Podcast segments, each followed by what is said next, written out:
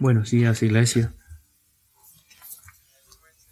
Como Queen dijo Dios, como dijo Queen, vamos a leer de, de, eh, Deuteronomio,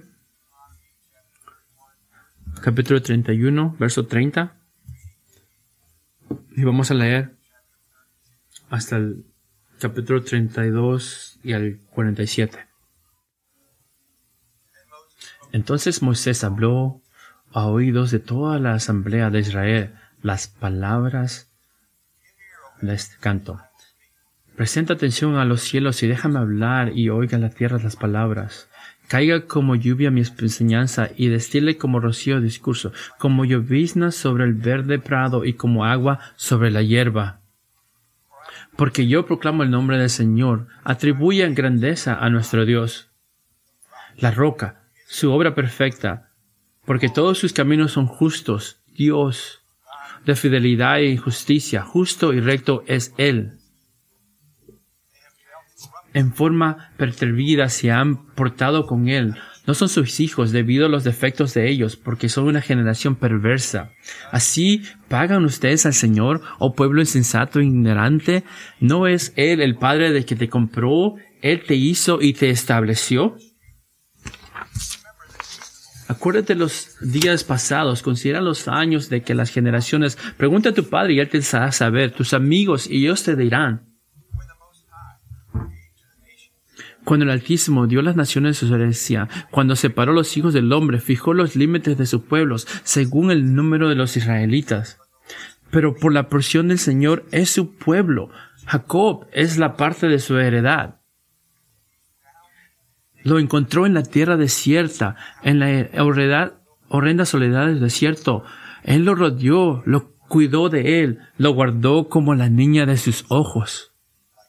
Como un águila que despierta su nidad, que revoltea sobre los polluelos, extendió sus alas y los tomó, los llevó sobre su plumaje. El Señor solo guió y no hubo Dios extranjero. Él hizo colvagar sobre las alturas de la tierra y comió el producto del campo. Le hizo gustar de miel y de peña y aceite del pedernal. Cuajada de vacas y leche de ovejas, con grasa de corderos y carneros de raza de Bazán y machos cabríos, con lo mejor del trigo, de la sangre de uvas bebiste vino. Pero Jerusalén engordó y dio cosas. Has engordado, estás cebado y rollizo. Entonces abandonó a Dios que lo hizo, despreció. La provocación de los celos y Dios con la abominación la provoca a ira. Ofrecieron sacrificios a demonios, no a Dios, a dioses que no habían conocido, dioses nuevos que vinieron recientemente, a los que los padres de ustedes no temieron. Despierta, Despreciaste la roca que te engendró y olvidaste el Dios que te dio la luz. El Señor vio esto y se llenó de ira a causa de la provocación de sus hijos y de sus hijas. Entonces él dijo, esconderé de ellos mi rostro, veré cuál será su fin, porque son una generación perversa, hijo de los cuales no hay fidelidad. Ellos me han provocado a celo con los que no es Dios. Me han irritado con sus ídolos. Yo pues los provocaré a los celos con los que no son su pueblo. Los irritaré con una nación insensata.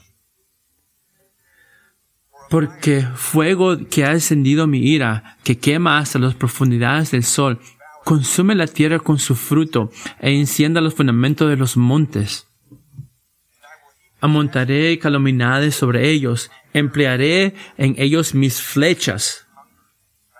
Serán debilitados de hambre, consumidos por plaga y destrucción amarga. Dientes de fieras enviarán sobre ellas, con veneno de serpientes que se arrastran en el polvo. Afuera traerá duelo de la espalda y dentro de el temor. Tanto al joven como a la virgen, el niño de pecado como al hombre amanecido. Yo hubiera dicho, los haré pedazos, borraré la memoria de ellos entre los hombres. Si no hubiera temido la provocación del enemigo, no sea entendido mal sus adversarios, no sea que dijeron nuestra mano ha triunfado y no el Señor el que ha hecho todo esto. porque son una nación privada de consejo y no hay en ellos inteligencia. Ojalá que fueran sabios, que comprendieran esto, que comprendieran su futuro.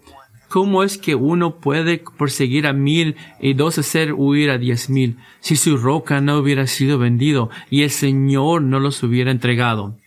En verdad, su roca no es como nuestra roca. Nuestros, aún nuestros enemigos, porque la vida de ellos es la vida de Sonoma y de los campos de Gomorra. Sus uvas son uvas venenosas, sus racismos amargos. Su vino es veneno de serpientes y su puñaza mortal de cobras. ¿No tengo yo que está guardado conmigo sellado en mis tesoros? Mía es la venganza y la retribución de su tiempo. El pie de los ellos se resbalarán, porque el día de su calamidad está cerca y se apresura lo que está preparado porque el Señor bendicará a su pueblo y tendrá compasión de sus siervos. Cuando vea su fuerza se ha ido y que nadie queda, ni siervo ni libre. Entonces él dirá, ¿Dónde están tus dioses? ¿La roca en que buscaban refugio? ¿Quién comerá la grasa de sus sacrificios y beberán el vino de su libación? Que le levanten y ayuden, que sean ellos su refugio ven ahora que yo, yo el Señor, y fuera de mí no hay Dios. Yo hago morir y yo hago vivir. Yo hiero y yo sano, y no hay quien pueda librar de mi mano. Ciertamente alzo los cielos mi mano y digo, como que vino cuando afile mi espada flacamente y mano empuña la justicia, me vengaré de mis adversarios y daré pago a los que me aborrecen. Embrigaré mis flechas con sangre y mi espada se hará de carne, de sangre de muertos cautivos y de los jefes de las caballeras de mi enemigo. Regocijé Regocíjense naciones con su pueblo, porque él vengará la sangre de sus siervos, traerá venganza sobre sus adversarios y hará expiación por su tierra y su pueblo.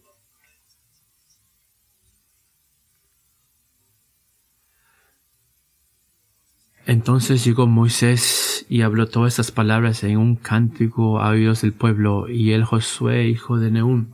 Cuando terminó Moisés de hablar todas estas palabras a todo Israel, les dijo, Fijen en su corazón todas las palabras que les he advertido hoy. Ordenarán sus hijos que obedezcan cuidadosamente todas las palabras de esta ley.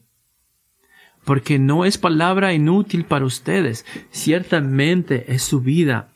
Por esta palabra prolongarán sus días en la tierra donde estén. Van cruzando el Jordán a fin de poseerla. Esta es la palabra de Dios. Las historias historias de este capítulo son muy poderosas. Si es que piensa, las buenas historias son la, la base de las mejores obras de ficción y de cine. Son una de las mejores formas de enseñar la historia.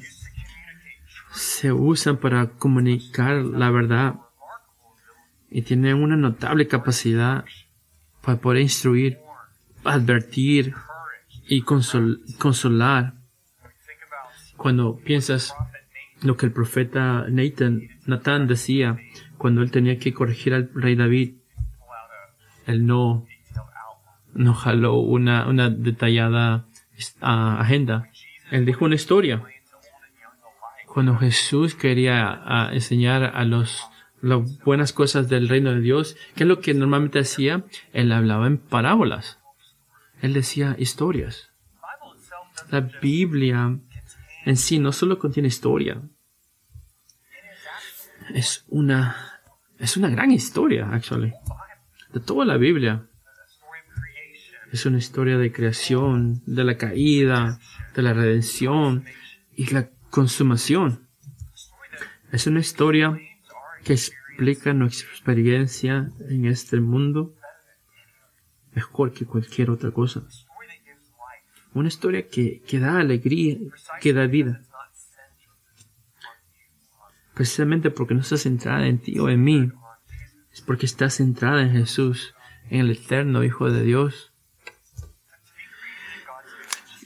Ser, creado en, la imagen de, de Dios es tener una idea de que somos parte de esta historia. Eso es Romanos 1. Pero eso no nos, nos, nos impide consumir la verdad y volverle a contar la historia de nuestra vida eh, en maneras que, que Dios está, no está ahí. Somos como la gente de Israel en el, en el libro de Deuteronomio. Nos olvidamos que Dios es el, centro de nuestra historia. Y algo que empiezan a, a, ver más, más grande. Esto es la raíz de todo el pecado. Nos olvidamos que Dios es el centro de la historia. En, en este, en Deuteronomio, antes que, que, que, que Moisés, Moisés muera, él le da a Israel un regalo de la historia una historia sobre, sobre el pasado y el futuro. Es, es una verdadera historia que, que, nos, que, nos, que nos manda a ordenar nuestras vidas según la, la historia de Dios. así es como viene Moisés y dice, es una instrucción en verso 3.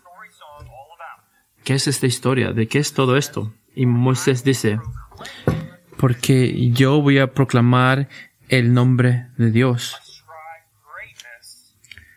Atribuyan. Atribuyan no es una, una descripción de lo que Moisés va a hacer, es un mandato. Israel, yo voy a proclamar la historia radicalmente centrada en Dios a través de la canción que no te puedes olvidar. ¿Por qué? Porque muchos años en adelante, no solo esos años, cuando te has perdido de Dios, en cada, cada capítulo de historia,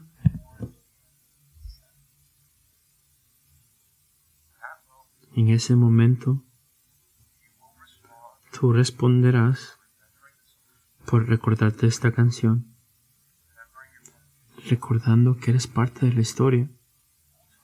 Y tú te darás la vuelta y atribuirás todo esto al Señor. Él le da esta canción. Así cuando estén sufriendo en el pecado, ellos darán la vuelta al Señor. Confiarán y ordenarán su vida. Este es el, el punto número uno de esto.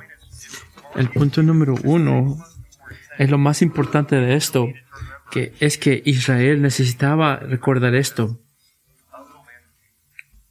Así como estaba supersida en la en la tierra de Canaán. Es lo que Israel necesitaba recordar. Y amigos, es lo más importante que necesitamos recordar eso. Y esto es lo que es el centro de la historia. Dios es fiel en salvación por medio de la justicia. Así que nos que podamos saber que no hay otra piedra más que él. Si tú y yo solamente podamos recordar eso, que Dios es fiel en la salvación y en el juicio, recordando recordando esa historia de que todos somos parte. Tenemos un, una gran perspectiva de lo que es navegar esa historia, porque es, tu historia es la historia de Dios y, y, y Moses lo cuenta como una historia de cuatro rocas que son últimamente una roca. son últimamente una roca. Y eso es lo que vamos a ver hoy. La roca que da vida. La roca que rechazamos. Y la roca del juicio. Y la roca de salvación. Últimamente solamente hay una roca. Y vas a ver esto muy, muy, muy pronto. Vamos a empezar con el, con el capítulo 1. El Señor es la roca que da vida. Versos 4 y 14. La canción empieza con que todas las, las canciones empiezan donde comienza la Biblia. Comienza con que Dios nos creó y que vivimos y nos movemos en Él. La roca, su obra perfecta, porque somos caminos conjuntos. ¿Por qué Moisés nos compara a Dios con una roca? Piensa en eso. Porque, porque las rocas son, ¿son qué? Son duraderas, son inmovibles, son, son confiables y son seguras. Y son todo lo que tú y yo no, no somos. ¿Alguna vez has, estado en el Parque Nacional de, Yosemite? ¿O has visto la televisión National Geographic? Sería como el capitán, la, la roca. Hay una constancia, una consistencia, una fidelidad absoluta en el núcleo de quién es Dios. No con respecto a la maldad, como un gángster, como si, siempre está haciendo lo malo, sino con respecto a la justicia y a la rectitud. Todas sus obras pasadas, presentes y futuras, todas sus obras son bueno y correcto.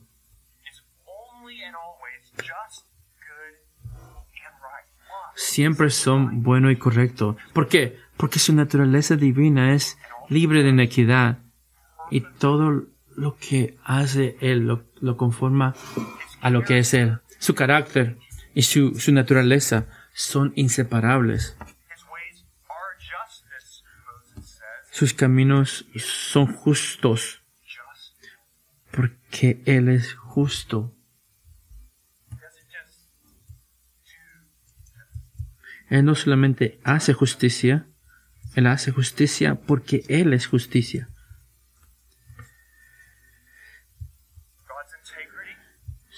la integridad de Dios?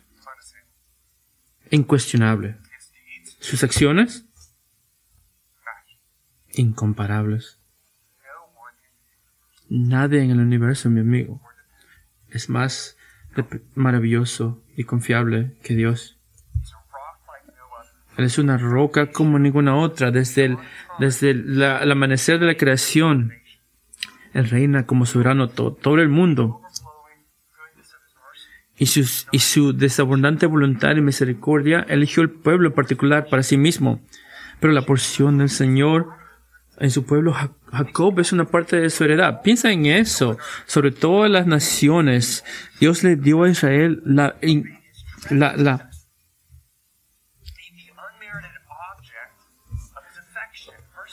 Dios le dio todo esto a Israel. En el versículo 10, lo encontró en la tierra desierta esclavizado en Egipto durante 400 años, en la soledad de su desierto. Imagínense eso, cuando él estuvo, estuvo perdido por 40 años. Esto, esto es como una imagen impactante de cómo es la vida aparte de Dios. Desamparado, desesperado, condenado a la muerte. Entonces, ¿qué es lo que hizo el Señor? Él lo rodeó lo cuidó, lo guardó como la niña, como la niña de sus ojos. Piensen esto. Nadie le obligó a Dios a hacer esto.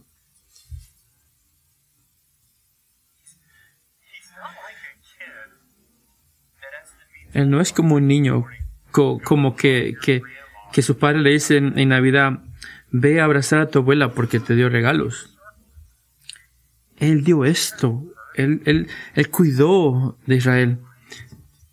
Porque le deleitó hacerlo. Porque para darle el, el, el, regalo de vida. Simplemente porque él quería. Él amó Israel porque él es amoroso. Y se deleitó en la libertad de su propia libertad para amar a, Entonces, ¿qué hizo el Señor? Él los alimentó a muchos, a millones de ellos, todos los días, por 40 años. ¿Cuántos, de cuántos de ustedes, levanta la mano, quería que cocine para muchas gentes? Imagínense, imagínense eso. Millones de personas todos los días por 40 años. Él les dio agua cuando no había agua. Sin milagroso, él, él- él cuidó su ropa, los estuvo en el versículo 11 como un águila que despierta su ninada, que revoltea sobre sus polluelos, extendió sus alas y los tomó sobre su plumaje. El Señor lo guió. Qué imagen tan grande es esa. De cuidado, de afección. Eso es increíblemente fuerte y delicado. Nadie hizo lo que el Señor hizo por Israel y eventualmente los trajo a Canaán. La, la, la, la tierra que Él les prometió en el en Deuteronomio, Israel ya ha experimentado uno de las bendiciones de Dios pasando Jordan. Miren al versículo 14. Cuajada de las vacas, leche de las hojas, les dio, les dio muchas cosas. ¿Cuál, cuál, cuál es el punto? Lo que Dios le dio a Israel fue infinitamente más de lo, de lo más básicas necesidades. Por todo lo que Israel necesitaba. Pi- Piensa en eso. Dios le dio a Israel todo lo que, lo que hubiera necesitado, hubiera querido o imaginado. El Señor le dio muchos, much- muchas cosas, le fue Él le dio mucha generosidad. Les, les, dio ah, miel que saliera de la, de la piedra. Eso no es natural. Eso es supernatural.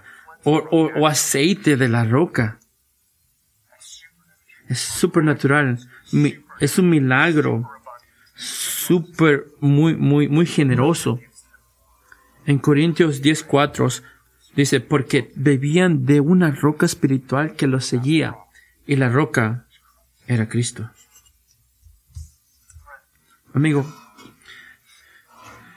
tú también, tú le debes tu propia vida a Dios.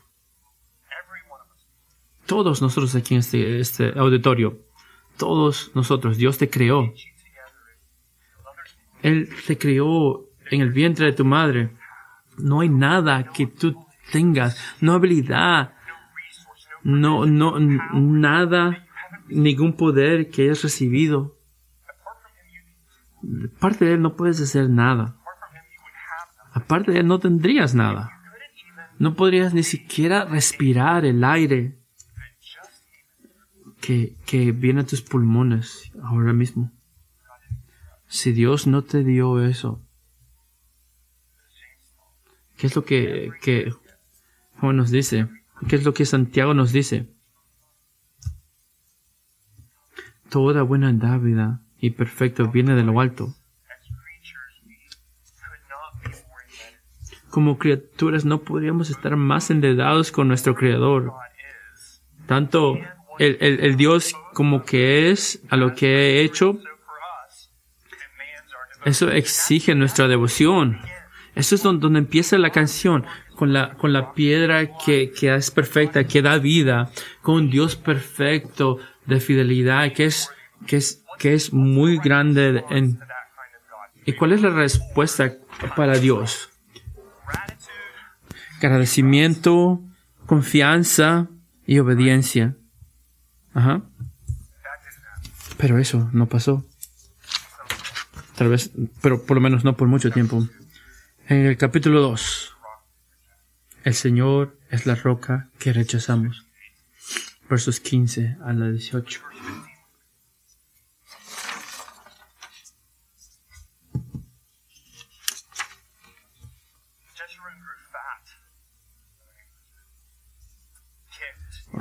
Pero Jesús, Jerusalén engordó y Dios dio cosas, has engordado hasta ahí.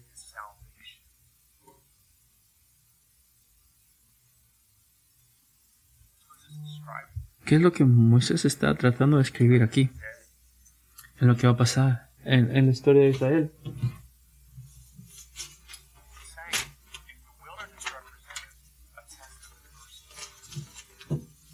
Si es que, si es que el, ah, si estar asolado representa es una, un examen de estar en confianza, un examen de prosperidad, no. Mm, Sin, sin problemas, sin, sin problemas. Hey Matthew, ¿cómo está yendo? Hey, está viendo muy bien. Do- dos carros nuevos, una mujer muy buena, una casa muy buena. Entonces, entonces, ¿cómo estás tú? Y ahora no voy a responder. No No, hay que sufrir para mantenerlo entretenido y, en el Señor. Y solamente su? ¿Cómo es que Israel respondió a este, a, a- este examen? Bueno, pues Israel no, no recibió a Dios. Israel, Israel prefirió irse a los ídolos paganos. Es, es lo mismo que, que Adam hizo. Es lo mismo que hacemos hoy. Naturalmente cambiamos cosas de, de, de, de adorar a Dios por cosas materiales. El verso 16. Joel, verse 17. Verso 17. es, dioses nuevos que, que, que prometieron placer sin requerir cosas. Estas cosas molestan a, a la obediencia. Entretenimiento,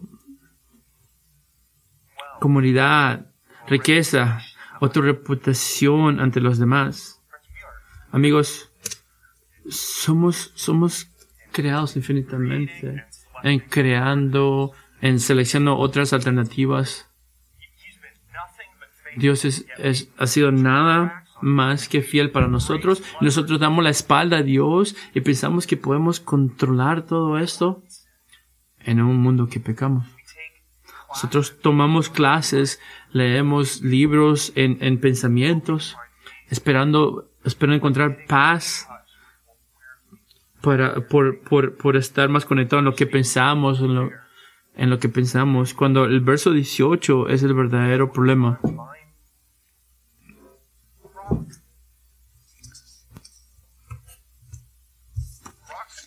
La, la, la roca, la roca que te mantuvo y te olvidaste de Dios.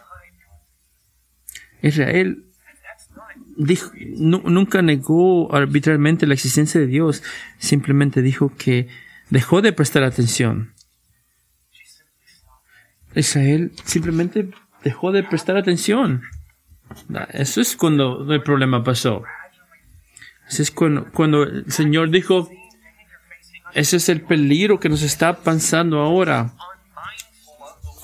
Nuestra tendencia de, no pensar en Dios. Yo, yo leí en, Hebreos Dios y el, testimonio de Jesús. Este es por qué necesitamos la comunidad de, Jesús.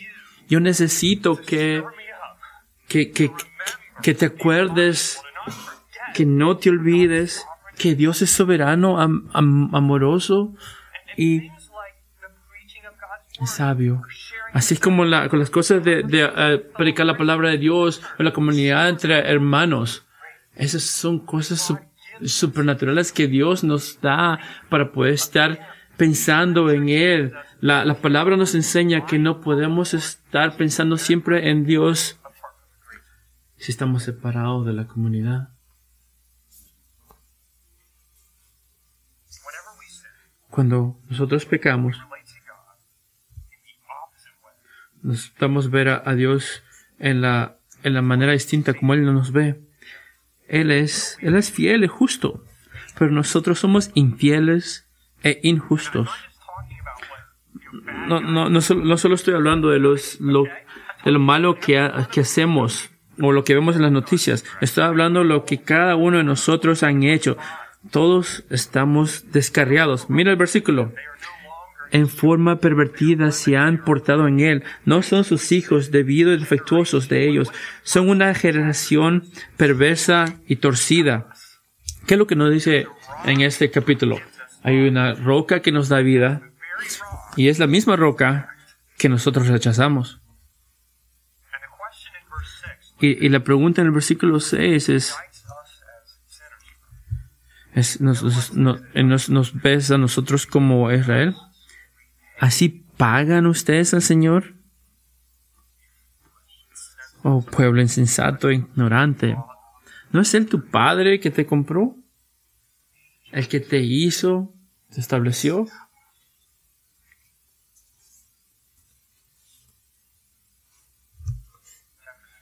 Capítulo 3. El Señor es una roca de juicio. Mira el versículo 21.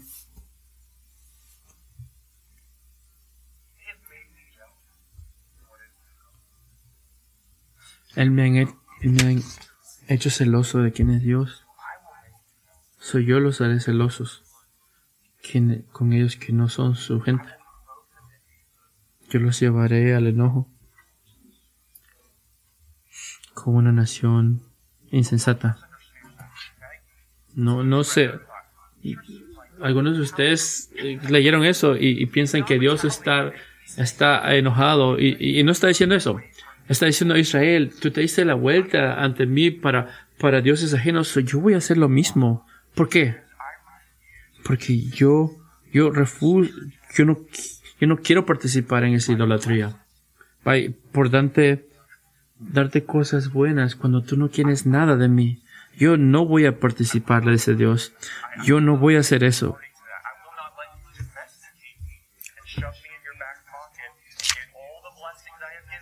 One thing. No voy a hacer eso. No voy a cuidarte por todo el resto de tu vida. Yo no voy a ser parte de eso. Yo no voy a hacer eso.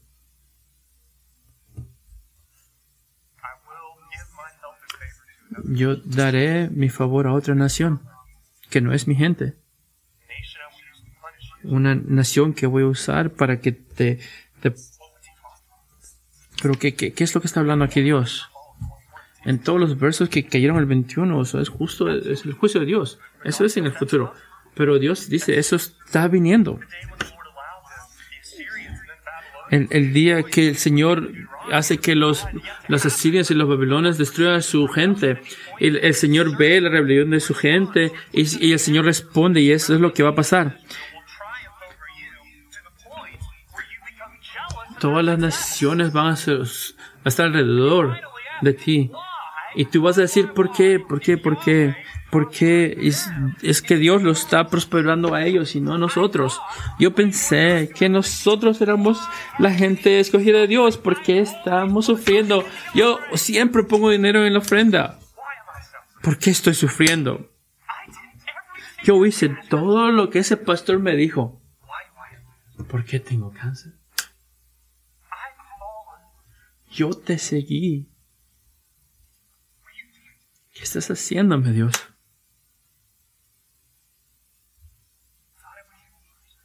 Yo pensé que era tuyo. Yo pensé que era uno de los, de los muchachos buenos. Verso 22 nos da la respuesta.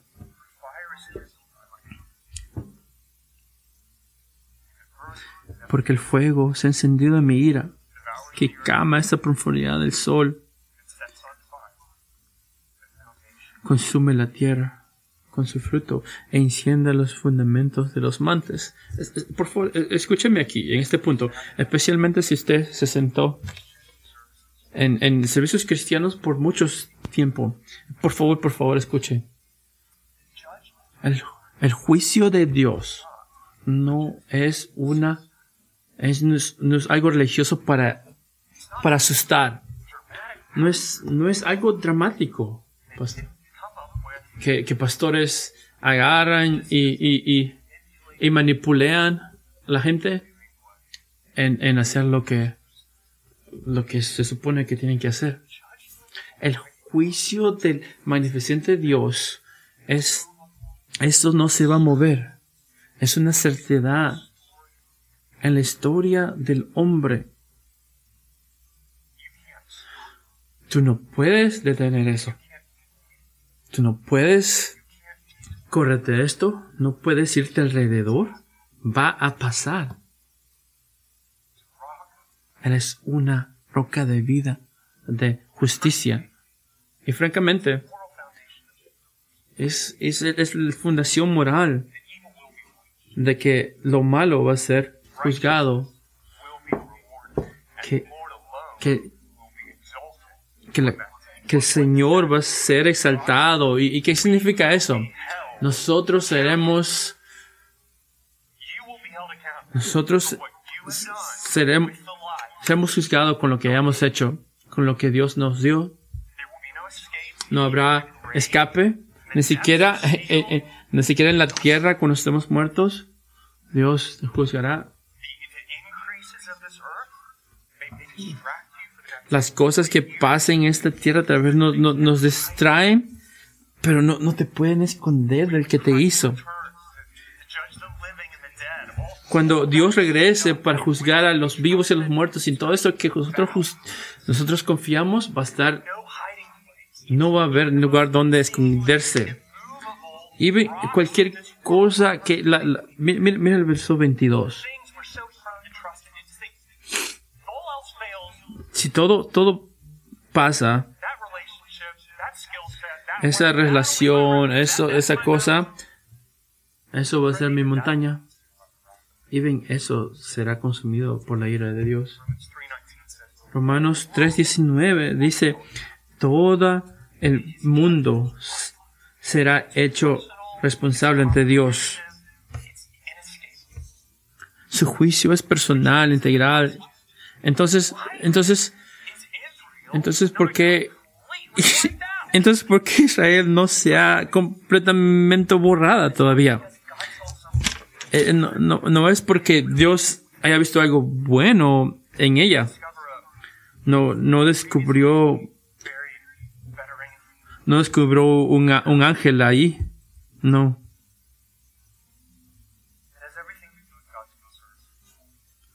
Tiene que ver con todo lo que es su nombre justo. Yo hubiera dicho, lo- los haré pedazos, lo borraré de la memoria de ellos entre los hombres, pero si no hubiera temido la provocación del enemigo, no sea que entiendan sus adversarios. Imagínense si, si, si Dios hubiera hecho eso, si Dios hubiera hecho eso y acabar con, con, con todos nosotros, el Señor de los, de los cielos. Sí, imagínense si hubiera hecho eso. Su justicia es, no es algo que nosotros no pedimos perdón, es algo que podemos ver su gloria, porque Él es celoso de su gloria. Y, y porque es celoso de su gloria, Él no quería que, que, que los enemigos de, de Israel pudieran hacer algo así como esto. Mira,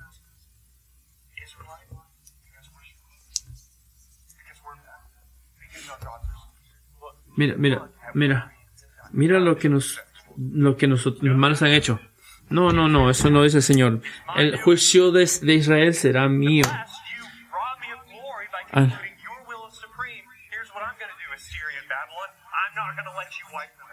Ok, y, dice que no vamos a dejar a los asirios que me robes de esto. Vamos a venir cara a cara con la fundación de lo que significa temer al Señor. ¿Se, imagina qué es esto? ¿De, dó- de dónde viene el temor a Dios? Porque estamos reconoc- reconociendo el centro de Dios. Dios no es. Dios no está centrado en ti. Dios es, es glorioso, supremo, y Dios centrado. Y todo lo que Él hace es por el honor de su nombre. 30 and 31, En el verso 30 y 31, Israel comienza a darse cuenta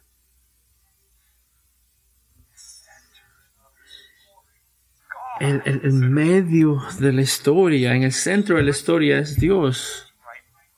Y empieza a tomar su, su propio lugar. Israel empieza a, re- a- a realizarse que, está en, en- el, en el lado equivocado de la historia. empieza a, a- ver Y em- y empieza a cambiar lo, lo que el hombre aprecia a más lo que Dios aprecia.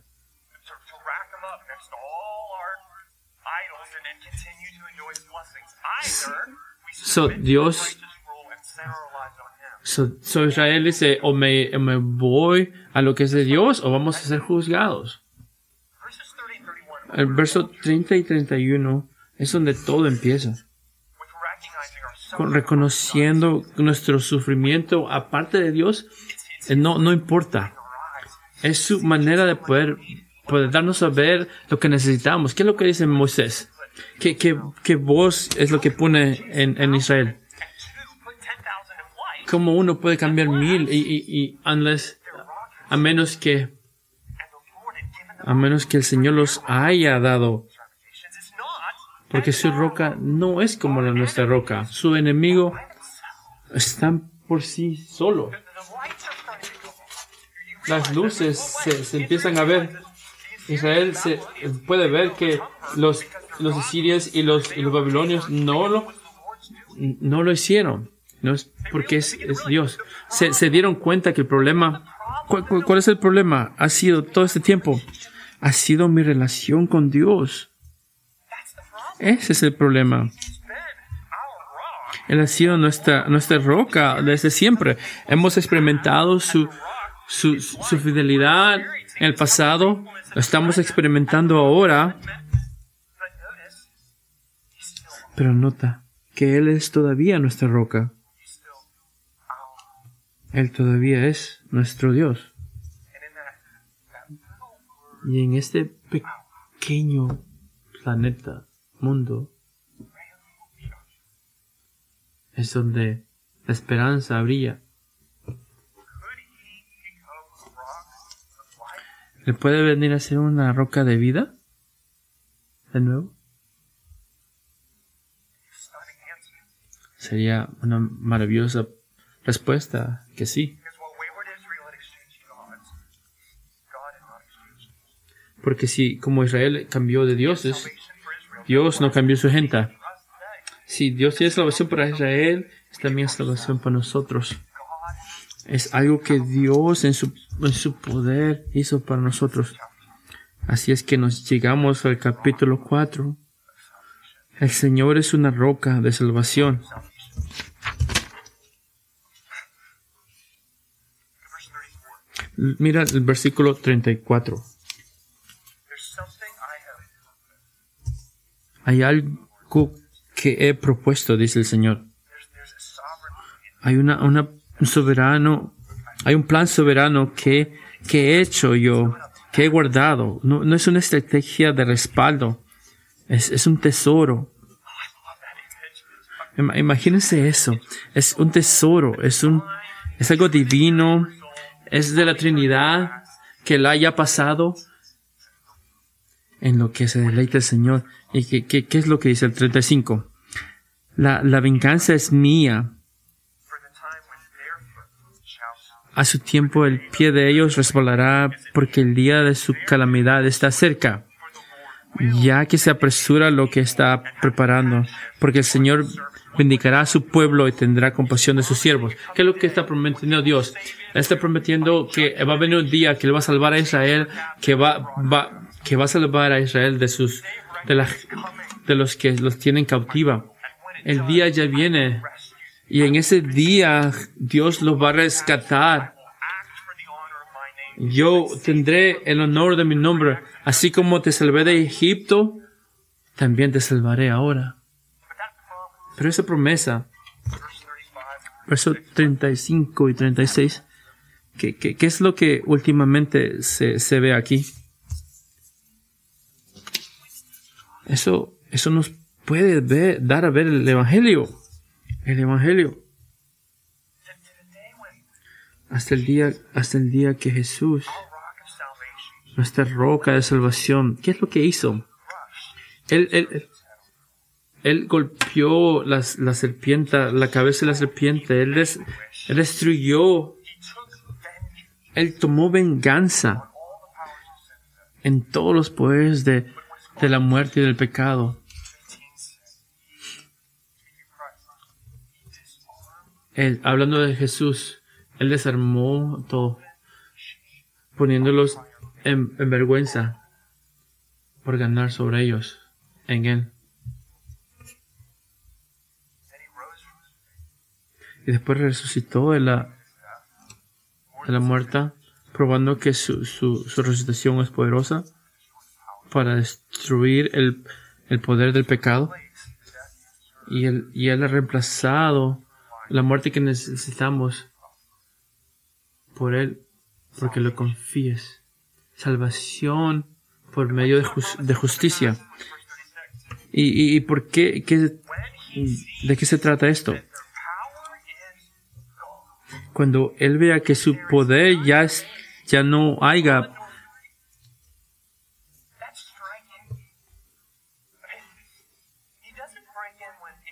Él no se, él, él- él- no viene cuando el poder de Israel es pequeño.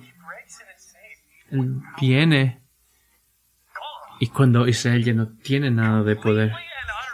Cuando completamente ya no esté ahí. ¿Por qué? ¿Por qué esperar hasta que ya no tenga más poder? ¿Por qué hay tanta ansiedad aquí? ¿Por qué esperaste hasta que ya no tengan poder? ¿Por qué esperar hasta el final, Dios? Así que, para así que vean que Israel y todo el mundo, que la salvación pertenece a Dios. Así es la misma razón que Dios nos trae aquí. Tal vez es como se, se siente ahora. Es, eh, Mateo, te estoy escuchando, pero no do- nada de esto no, no, no funciona conmigo. Mira mi vida, yo me siento que estoy al final del camino. Yo, yo siento que Dios está jugando conmigo. Está, está jugando conmigo. Yo ni tengo idea por qué vine esta mañana, Mateo. Amigo, Él no está jugando contigo. Él te ama. Y Él te ama mucho. de que tanto que no va parar en traerte, porque no es hasta el final que, necesitamos de Él, sino hasta que demos la vuelta y podamos ver que Él es el Dios que necesitamos. Amigo, en- en- entienda esto, que si piensas que estás al final del camino, es justamente donde el Señor se deleita. Tú no estás ahí por accidente, tú estás ahí porque, porque lo desea así el Señor. Y la, la misma razón por la que Dios nos lleva al final a nosotros mismos es, es porque necesitamos Él. Verso 37. Where are their gods? ¿Dónde están sus dioses? La, la roca donde tenían refugio. Drink dejan que ellos sean tu protección. Hay algo muy, muy, muy, muy grande aquí que está pasando. Esto es lo que? ¿qué es lo que está haciendo Dios? Él nos está recordando que todos estos dioses falsos que existen nunca, nunca hacen lo que ha- han de hacer. Nunca hacen sus promesas. Salvación pertenece a Dios y solamente a Dios. Él es la única, la única roca. Mira el versículo 39. Story. And this, friends, Y esto, esto es, es no solamente todo el punto de la, de la canción. Yo, yo creo que es todo el punto de- del libro de Deuteronomio. El versículo 39. The reason God works salvation through judgment. Esta es la razón por la última por la que Dios obra la salvación a través del juicio para su pueblo. No hay otro Dios más que yo. Yo, yo mato y yo, y, yo doy vida. Yo hago morir, yo hago vivir, yo hiero, yo sano y no hay quien pueda librarse de mi mano. El, el, el, el, poder es, es totalmente de Él.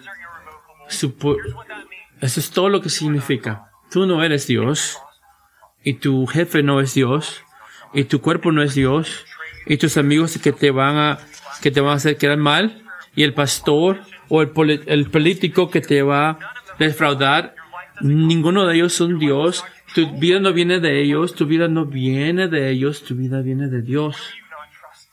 ¿Por qué no vas a confiar en Dios?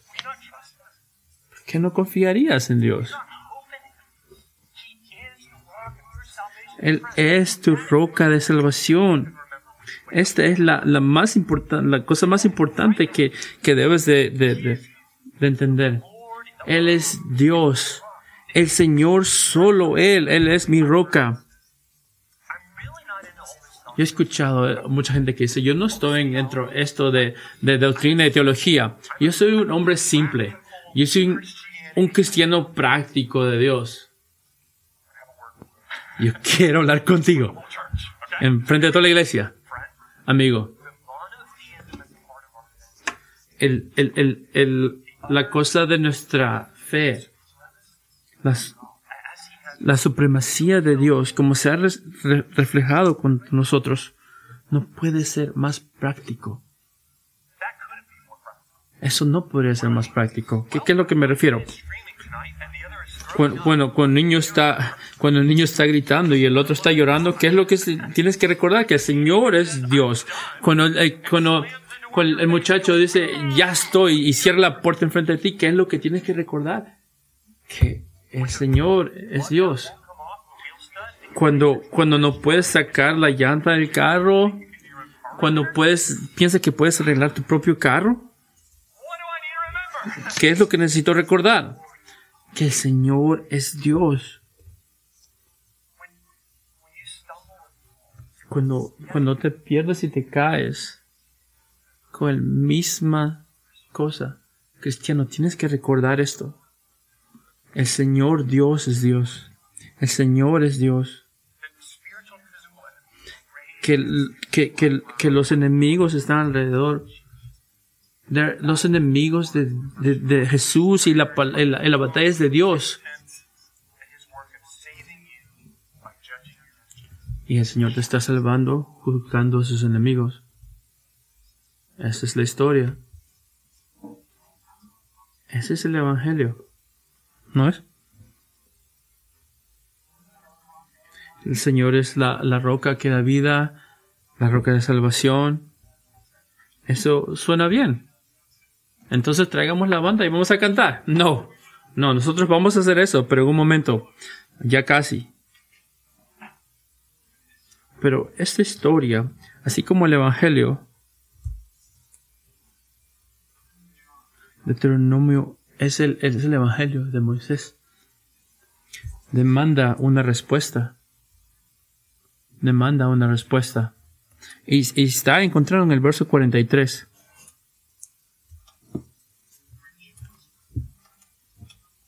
Reconcíjese naciones con su pueblo, porque él vengará la sangre de sus siervos, traerá venganza a sus adversarios y hará expresión por su tierra y su pueblo. Eh, eh, solo, solo mire esta primera parte. ¿Cómo, ¿Cómo tenemos que responder a esta primera parte?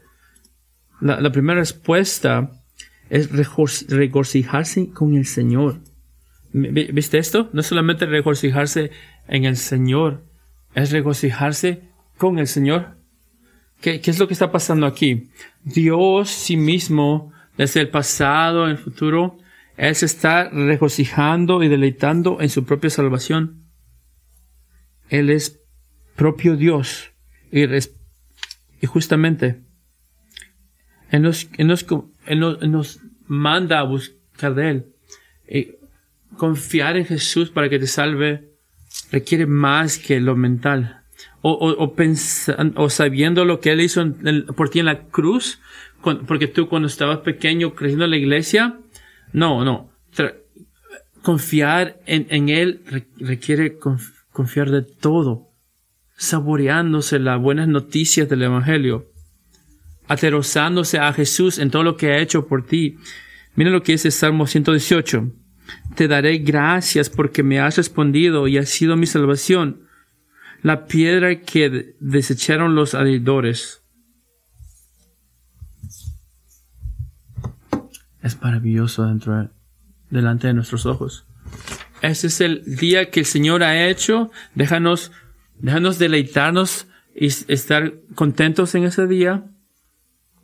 el punto es de, de poder estar feliz y deleitarte en, en el Señor y poder entrar dentro de la, las delicias de Dios. Y esta es la, segunda parte. Mira, mira el verso 43. Nosotros nos sometemos a Dios. ¿Qué es lo que, qué es lo que dice Moisés? Nos, nos ponemos delante de Él. Porque ese es el amor de Dios. Eso es lo que significa seguir a Dios. Mire lo que hace para poder mantener sus mandamientos. Y sus mandamientos no, no es que si, no hay nada mejor que el sacrificio de Jesús. Nos, deleitamos en el Señor y, y nos sometemos ante el Señor. Que significa que cuando usted lea la historia de Dios o escucha la historia de Dios como escuchamos esta mañana, tenemos una, una, una opción que hacer. Fíjense en su corazón. Fíjense en su corazón todas las palabras que has abierto. Que ordenaran a sus hijos que obedezcan cuidadosamente las palabras de esta 10. Imagine, cristiano, ¿cómo, ¿cómo usted va a saber si usted va a tomar esta historia a su corazón? ¿Cuál es el, cómo es? Es muy simplemente. Es que la, la historia de, de Dios salga a la verdad. Es que, que tu vida, los ejemplos de tu vida, tu influencia alrededor de ti, eh, empezando con esas personas que Dios te ha dado como tus hijos, pero extendiendo a amigos de la iglesia. Ellos son los beneficiarios de tus palabras de, de enseñanza, de corrección, de advertencia, de que todo dirige a Dios. ¿Es esto en tu vida está centrado en el Evangelio?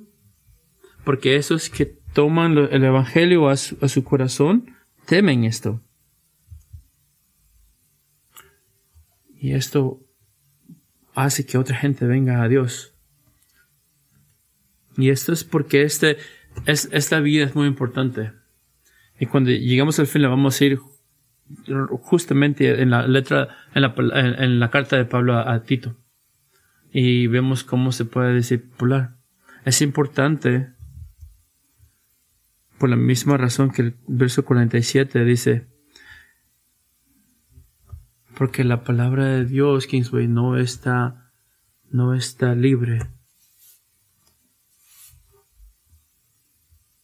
Porque es a través de las buenas nuevas de la palabra de que podamos llegarnos a disfrutar de la relación del Señor. Él te da, Él te da vida, Él te da vida espiritual a través de su palabra él, restaura su palabra, que nos podamos alegrar y someternos ante Dios. Que podamos recordar que todo lo que hagamos, Jesús es el centro de la historia. Oremos. Señor, necesitamos tu ayuda porque siempre nos olvidamos que no hay otra roca más que tú rápidamente nos olvidamos. Dios, danos gracias para poder recordar que nosotros confiamos solamente en ti, oh Dios. No hay otra roca más que tú. Gracias por bien, gracias por ser un Dios, por ser una roca y que puedes traer salvación por con tu juicio. Yo oro, Señor, que nos puedas ayudar y, confiar y que podamos, y que podamos recordar el Evangelio domingo a domingo, que en sí no hay otro Dios más que tú. Amén. Amén.